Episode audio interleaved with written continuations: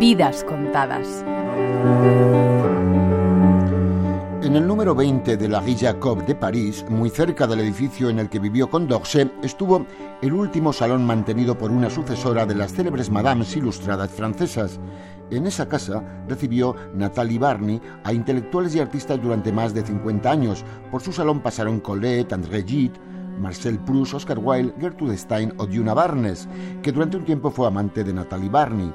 En un libro de Barnes titulado El almanaque de las mujeres, describe el círculo lesbiano que lideraba Natalie Barney. Esta americana expatriada fue una de tantas leyendas que habitaron un París mítico en el que fue conocida como la Amazona.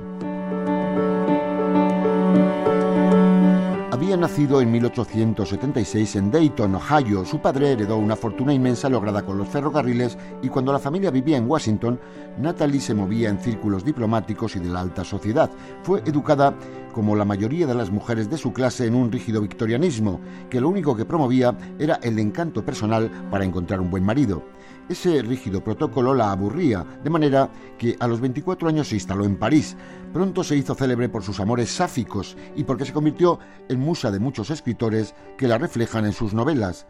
Ella misma era poeta, memorialista y autora de epigramas. Su primer poemario, algunos retratos sonetos de mujeres, ya celebra sus múltiples amores lésbicos.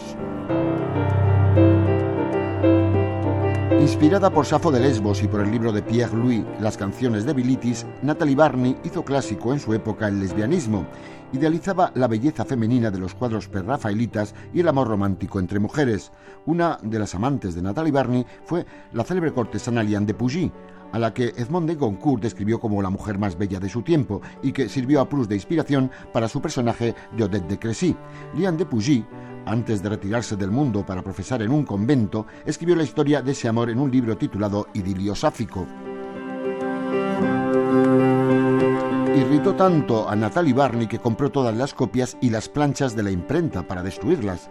Solo años después el libro circuló libremente. En su última obra, titulada Recuerdos indiscretos, Natalie confiesa que se sintió atraída por las mujeres desde su más tierna infancia. A los 16 años se enamoró de una prima suya, luego pasó un verano entero con su amiga Beba Palmer, nadando desnudas en Bar Harbor y corriendo como ninfas por los bosques. Natalie Barney encontró su último amor sentada en un banco de la Avenida de los Ingleses de Niza en 1956, cuando ya tenía 79 años. Murió a los 95, precisamente en el número 20 de la Jacob, en París, en donde había sido anfitriona, musa e inspiradora del último de los salones ilustrados.